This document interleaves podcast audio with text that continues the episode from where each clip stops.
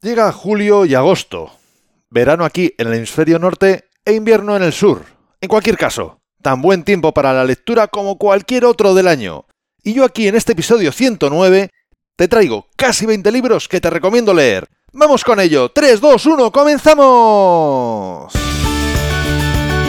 Esto es Código Emprendedor, donde te desvelamos cuáles son las habilidades que impactan en los negocios de éxito. Contigo, Fernando Álvarez.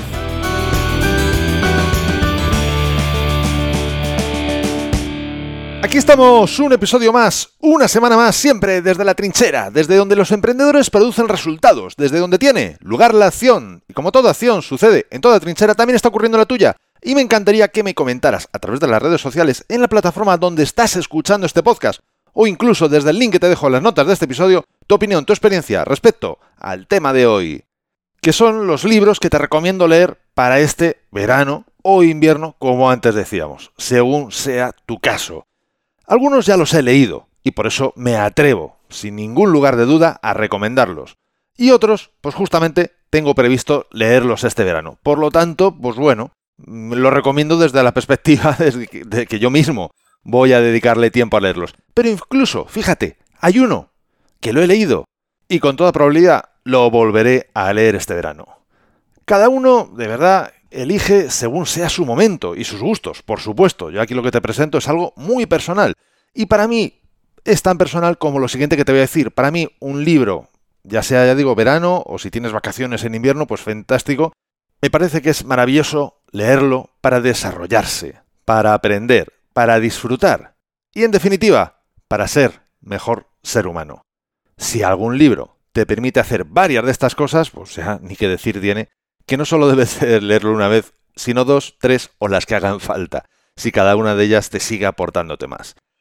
Como no puede ser de otra forma, me gusta hacer las cosas sencillas y sí puede ser incluso estructuradas, porque eso aún lo hace más sencillo. Por lo tanto, voy a dividir los libros que te sugiero, que te recomiendo, en tres bloques. Biografías, literatura y después puros y duros de desarrollo personal. Y te puedes quedar pensando, pero, pero Fernando, ¿no hay ninguno de negocios? Sí, no. Sí y no. En biografías hay temas bastantes de negocios, la mayoría incluso. En literatura, bueno, también podría decir que hay, hay un poco de negocios. ¿Qué ocurre? ¿Por qué no he emitido ninguno específico y exclusivo de negocios? Porque yo os procuro leerlos cuando estoy, digamos, en la época laboral, por decirlo de alguna forma, no vacacional. ¿Por qué? Porque, hombre, es que en algún momento hay que descansar. En algún momento hay que descansar. Y si todo el día, todo el año, estás leyendo libros de ese tipo y además llega el verano y en lugar de desconectar, precisamente te vuelves a reconectar con otros temas de productividad, marketing o qué sé yo, mil cosas, llega un momento que eso, lejos de ser un descanso, es casi hasta un problema porque no solo no estás eh, trabajando, sino que estás en un lugar donde tampoco puedes estar del todo conectado, decir, en fin, ¿qué te voy a contar? Que seguro que ya has vivido tú, es decir, una situación cuanto menos muy, muy incómoda. Pero no lo demoremos más. Vamos con las biografías. Esto exactamente que te voy a decir ahora no es exactamente una biografía, pero sí es un poco biográfico, por decirlo de alguna forma. Por lo tanto, lo he incluido en este, en este apartado. Como no podía ser de otra forma, el reciente, recientísimo, creo que no sé si llegará, sí, a lo mejor un mes que lo lanzo, o tal vez un poco menos. Mi buen amigo Borja Girón sacó un libro hace, ya digo, hace apenas un mes, que se titula El otro éxito, donde explica y narra, digamos, un poco cómo es su forma de vida actualmente y qué le ha hecho poder tener esta forma de vida. Para que te lo tengas un poco, si no lo conoces, que ya, ya estás tardando en conocerle, te voy a hacer un mapa rápido de cómo es un poco cómo él vive.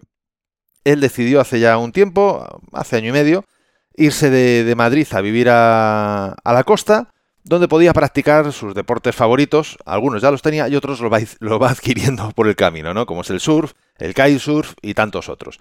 Y al final de cuentas, para hacerlo de forma resumida, vive 100% de negocios online y en las horas que dedica a la semana, pues evidentemente es muy, muy variable, pero dentro de esa variabilidad, ya te puedo asegurar que si hacemos un cómputo anual y hacemos una media, sale posiblemente, posiblemente, más o menos, yo creo que llegarían a bastante menos de 10 a la semana.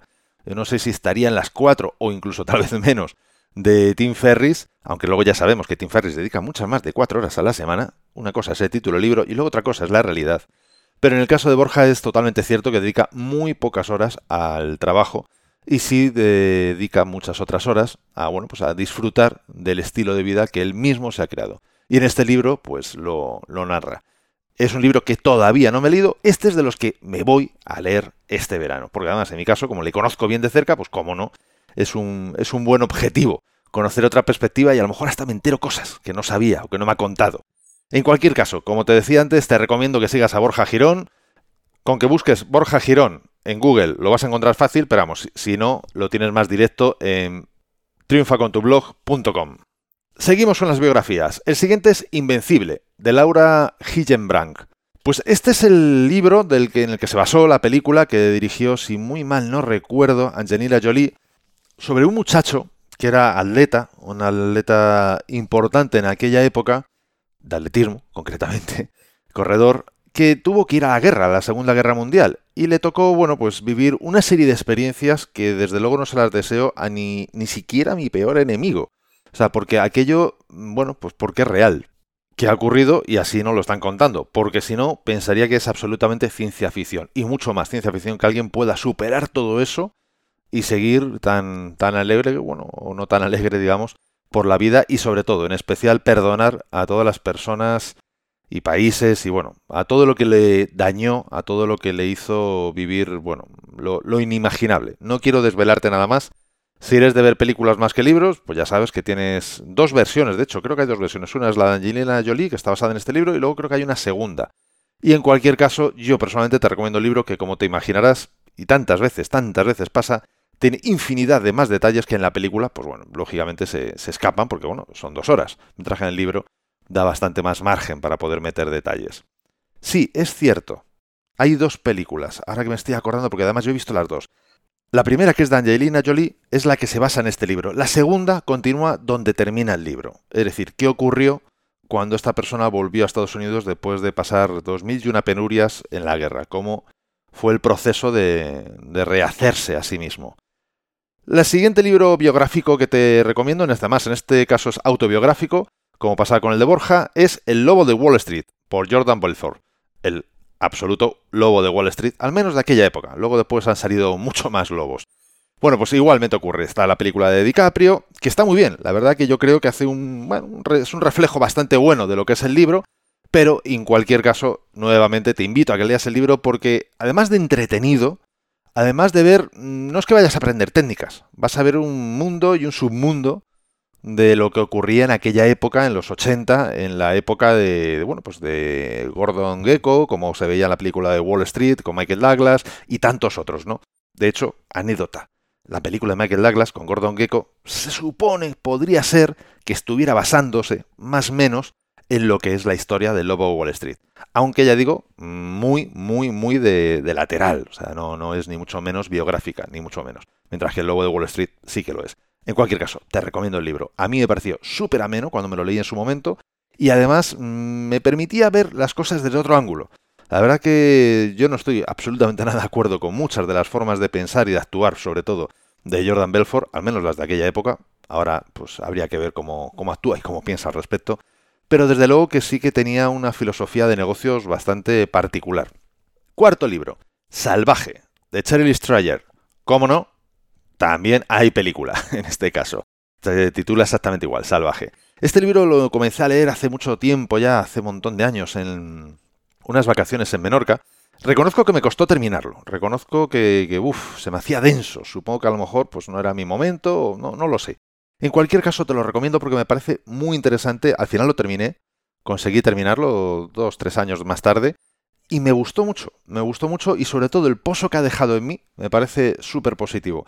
Es la historia de una chica que, bueno, pues está metida en, bueno, un mundo bastante oscuro, con drogas y una vida un poco, bueno, pues la que en un principio nadie desearíamos a una hija o un hijo, evidentemente, y decide salir de ahí. Y para salir de ahí, una de las cosas que se le ocurre es hacer el macizo que recorre todo lo que son las rocosas desde, si mal no recuerdo, desde México más o menos, o no, California del Sur, no, no México, California del Sur, creo que era San Diego, o por ahí, hasta llegar a, bueno, pues hasta el final del macizo, que creo que estaba ya por Seattle. Creo que no llegó a tocar Canadá.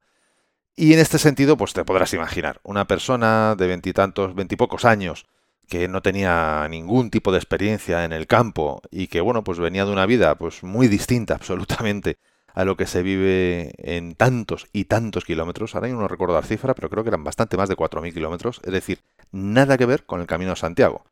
Es primero porque seguramente esté menos transitado que el Camino de Santiago en estos días, aunque aquel es un macizo y un recorrido muy reconocido y hay mucha gente que va haciéndolo evidentemente por tramos, pero es que ya no se lo hizo por tramos, se lo hizo del tirón. Es decir, cogió un día, se puso la mochila a la espalda y pim pam pim pam hasta que llegó al final. Te lo recomiendo, de verdad. Puede que se te haga pesado o no, no lo sé, a lo mejor ya digo, fueron mis circunstancias, pero me parece que fue muy interesante esta lectura. Antes de continuar, me gustaría poder recordarte que Código Emprendedor es un servicio gratuito de desde la trinchera.com, desde donde ayuda a empresarios y a sus equipos a mejorar en sus habilidades profesionales y en consecuencia su desempeño. Si quieres que te ayude a ti, contáctame, será un gustazo estudiar tu caso y ver cómo juntos podemos hacer que mejoren tus resultados empresariales. Y con esto vamos al quinto, al quinto que es biográfico, no autobiográfico, que es Sully de Chelsea B. Sullenberger. Más o menos. Creo que lo habré pronunciado bien. En cualquier caso. Ya sabes que tienes todos los links a los diferentes libros en las notas del episodio.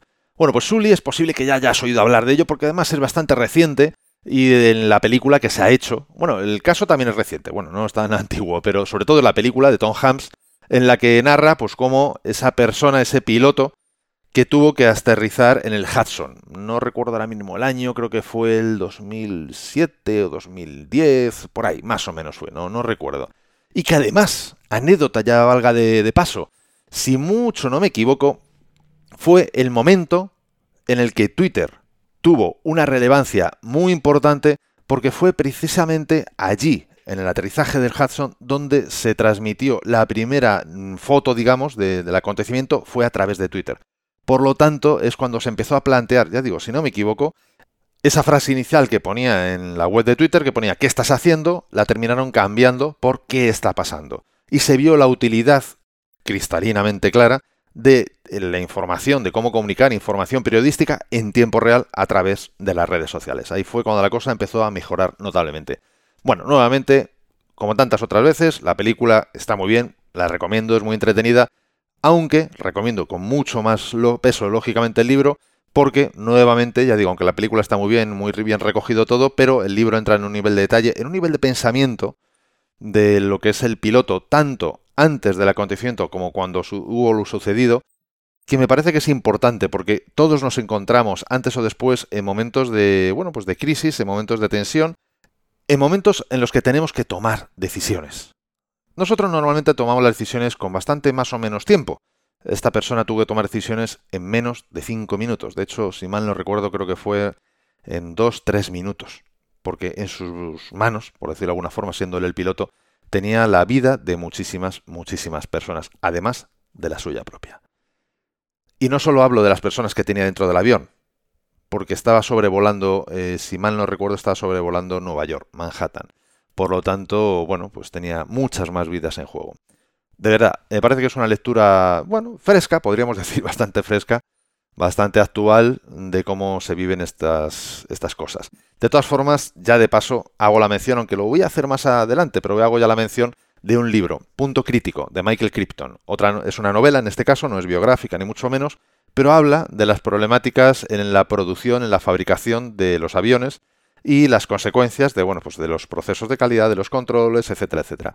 Ya si me apuras y combinas las dos novelas, da igual el orden porque no tiene nada que ver una con otra, pero las dos tienen que ver con el mundo de la aviación, bueno, pues tendrás una perspectiva muy distinta de las personas y héroes, ambas dos, no todos son héroes, pero algunas sí son héroes, que nos trasladan, nos transportan, que nos llevan a lugares a veces de ensueño, a veces no tan de ensueño, pero que en cualquier caso están ahí. Y no todos los héroes vuelan, los hay que están en fábricas. Y por último, la última biografía que creo recordar que era autobiográfica. Creo que sí, porque se titula The Molly's Game y la escribió Molly Bloom. Ya dos Mollys en la misma frase me parece que sí, que va a ser que era autobiográfica. Hace ya tiempo que la liamos, tiempo, tampoco tanto tiempo. Pasa que eh, han habido tantos libros entre medias Yo creo que la debí de leer hace año dos años, posiblemente dos, dos, tres años a lo mejor. Bueno, en cualquier caso, va sobre la historia de una persona que se, bueno, por circunstancias de la vida, sin tampoco haberlo buscado ni mucho menos, se vio creando partidas de póker de dinero, después de más dinero, después de mucho más dinero y después millonarias. Muy millonarias. Es curioso porque aunque, bueno, algunos nombres, como ya sabes, en estas cosas, cuando ocurren historias reales, cambian los nombres y demás, pues hay otros nombres que no han sido cambiados. Y en el libro aparecen actores de Hollywood muy, muy, muy conocidos y alguna pequeña mención a sus aficiones al juego, específicamente al mundo de las cartas. Y bueno, transcurre al final la historia entre California, Hollywood principalmente, Los Ángeles y Nueva York. Y bueno, pues es una historia cuanto menos, cuanto menos muy peculiar de cómo, bueno, pues otros mundos, otros submundos, de cómo a veces tomas decisiones acertadas, a veces tomas decisiones erróneas, a veces no quieres entrar en ciertos juegos, pero las circunstancias te empujan y en esos momentos en los que tienes que tomar la decisión de si pones el pie dentro o lo pones fuera, con las consecuencias que tiene cada una de las dos opciones, bueno, pues al final tomas tus decisiones y están luego después las consecuencias al respecto. La recomiendo. De verdad que la recomiendo de Molly's Game porque me pareció muy entretenido. La película me parece más entretenida que detallista. El libro, evidentemente, entra en mucho más detalle que lo que es la película. Aquí sí que, bueno, no está mal la película, pero el libro profundiza y entra en un nivel de detalle infinitamente, infinitamente mayor. Antes de continuar, me gustaría recordarte que aunque estamos hablando de libros, sí, ya sé que estamos hablando de libros, libros muy cortos, de mucha más página, libros publicados por editoriales, pero es que también hay otros libros y están los ebooks, y en este caso quiero hablarte del ebook gratuito Multiplica por 100. Si has escuchado otros episodios, ya sé que lo has oído. Puede incluso que te lo hayas bajado, pero la pregunta del millón es, ¿lo has puesto en práctica? Si no lo pones en práctica no te voy a de nada, y ya sabes que en ese ebook Multiplica por 100 he recopilado más de 100 acciones que pueden multiplicar tus resultados, solo si lo pones en práctica. Y lo sé, porque son la consecuencia de estudiar a personas de éxitos y además de yo mismo haberlas puesto en práctica, de haberlas experimentado puedes bajarte totalmente gratis el ebook gratuito Multiplica por 100 en desde la barra x100. Te dejo en las notas del episodio link directo para que lo puedas ver. Y además te explico dentro de este ebook un sencillo método para que las puedas aplicar estas más destinaciones de forma que notes mejoras en tus resultados. Incluso, aunque ni siquiera las apliques todas, que solo apliques unas poquitas, incluso con eso vas a notar mejoras en tus resultados. No olvides que el éxito y los resultados en la empresa dependen más de cómo hacer las cosas que de estar 100 horas trabajando. Pues vamos ya con la parte de literatura. Y dentro de la parte de literatura, pues casi no, no es lo que tenía previsto, pero como al final yo lo he mencionado, pues, pues voy a cambiar el orden. Vamos a empezar por Michael Crichton. Personalmente, a mí, Michael Crichton me encanta. Por lo tanto, no te voy a recomendar ningún libro específico, salvo el de punto crítico que ya te he mencionado. Te diría que casi cualquier libro de Michael Crichton, y dejo el casi porque bueno, siempre puede haber alguno que a lo mejor no tanto, te va a encantar, o al menos a mí me encanta. Y además te voy a explicar el por qué me encantan. Me encanta porque primero son libros muy variados. Igual que se mete en temas de biología con Parque Jurásico, tanto el 1 como el 2. Tienes temas de nanotecnología, como por ejemplo, si mal no recuerdo, ocurre, no sé si era empresa o en ya, ya lo confundo. En cualquier caso, tienes hasta de piratas. Tiene uno que va sobre piratas. Tienes temas de derechos. El famoso libro Acoso, no tan famoso a lo mejor el libro, pero sí la película con Denny Moore y Michael Douglas. Nuevamente, como tantas otras veces, de verdad, léete el libro. La película es puro exhibicionismo, sinceramente, desde mi punto de vista, de Denny Moore y de Michael Douglas. Y luego, si te gusta la informática, esa película, una es la película, no, el libro, porque la película sale muy por encima, tiene un punto curioso, y es que se desarrolló, o desarrolla la historia, en la época en la que estábamos en los CDs, no sé si te acuerdas, los lectores de CDs que pasaban de 1X a 2X.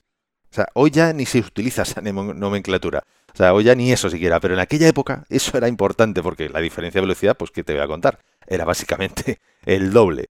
Pues de esos tiempos estamos hablando. Pero es algo, sin embargo, fíjate, el tema de acoso es algo bastante vigente, o por no decir muy vigente al día de hoy. Es decir, en los CEDES hemos mejorado mucho, en el mundo del acoso, bueno, la verdad que hemos avanzado bien poco. Y lo que me gusta Michael Crichton es que aparte que tiene temas muy variados, profundiza en cada uno de ellos, pero profundiza desde una perspectiva muy de divulgación, es decir, no necesitas ser eh, biólogo para poder entender las partes de biología, no necesitas ser tecnólogo para poder entenderlas. Bueno, te explica bastantes cosas, detallitos, se documenta muy bien, bueno, no sé, o al menos eh, desde mi punto de ignorante en muchas áreas, no en muchos tal. A lo mejor lo coge alguien que es mucho más conocido dice se documenta fatal y hace las cosas muy mal. Bueno, puede ser, no lo sé. A mí me encantan, en cualquier caso, y por eso te lo recomiendo. Me parece que son entretenidos, que a la par aprendes y bueno, ves otros mundos, otras industrias que normalmente pues no solemos ver porque estamos demasiado metidos en las nuestras propias. Otro libro de literatura pura y dura, en este caso de ciencia ficción, es El juego de Ender, de Orson Scott Card. Este libro también tiene película, como no, donde además tiene algún que otro actor, como Ben Kingsley, muy, muy conocido, muy famoso, con bueno, papel corto. El papel del chico, el protagonista, a mí la verdad que me encanta, pero nuevamente aquí sí que la película está entretenida, pero no hace ni la más mínima justicia a todo lo que se respira en el libro sobre liderazgo y estrategia. Me parece impresionante. Es un libro que me regalaron hace muchísimos años, no recuerdo, o sea, 14, 15 años, y que lo tenía, no sé, me daba pereza, me lo tenía escondido casi. Me daba pereza leerlo, las cosas como son. No sé ni por qué me lo regalaron, pero me lo regalaron. Supongo que al amigo que me, que me lo regaló le gustó mucho y por eso me lo regaló. Quiero recordar, vamos. En cualquier caso, cuando fue a salir la película, pues bueno, muchas veces es un poco la excusa que utilizo para, venga, presionarme y leérmelo rápido el libro, ¿no? Antes de que saliera la película. Y es lo que hice. Y cuál mi sorpresa, el libro no solo me encantó, sino de toda la saga de Ender que tiene Orson Scott, pues yo creo que ya leídos debo tener como cinco o alrededor de los cinco. ¿A cuál más interesante? Lo que más me gusta de este autor, y específicamente ya de este libro, que es el, bueno, un poco el origen de la, de la saga, aunque luego ya existen precuelas, secuelas y todas estas cosas, lo que más me, me interesa, me, me gusta, me encanta y por eso te lo recomiendo, es cómo desarrolla el perfilado de liderazgo de los diferentes personajes, cómo desarrolla la estrategia elegida eh, por los diferentes personajes. Me, parece que casi casi deberían, en algunos casos, de analizarse y estudiarse como casos de éxito, casos al uso, digamos, en escuelas de negocio. Me parece súper interesante. Ya digo que es muy ciencia ficción, por lo cual, hombre, pues evidentemente algo de eso te tiene que gustar, si no, por mucho liderazgo que te metan, no te va a gustar. Como no puede ser otra forma, un libro, un clásico que lo habrás oído mil veces, es posible incluso que lo hayas leído ya, El hombre más rico de Babilonia, de George S. Clason. Es un clásico sobre finanzas, sobre la mentalidad financiera, de cómo mejorar en ese sentido.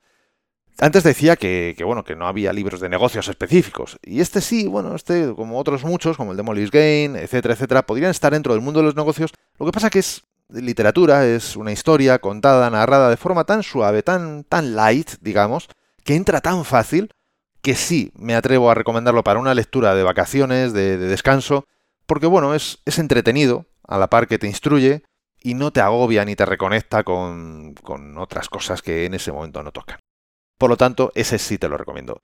Y así a lo tonto, a lo tonto, a lo tonto, ya hemos pasado los 20 minutos de podcast. Y no era mi intención. Por lo tanto, me vas a permitir que aunque te he dicho que te iba a contar casi 20 libros, te iba a recomendar casi 20 libros, pues en esta ocasión vayan a ser un poquito menos y en el siguiente episodio te recomiendo más. De todas formas, con los que ya te he contado, tienes para empezar. Yo creo que en una semana no te va a dar tiempo a leértelos todos, a no ser que hagas, no sé, bueno, si te da tiempo, dínoslo, dínoslo como lo haces, porque desde luego son unos cuantos para leer en una semana, desde luego que sí.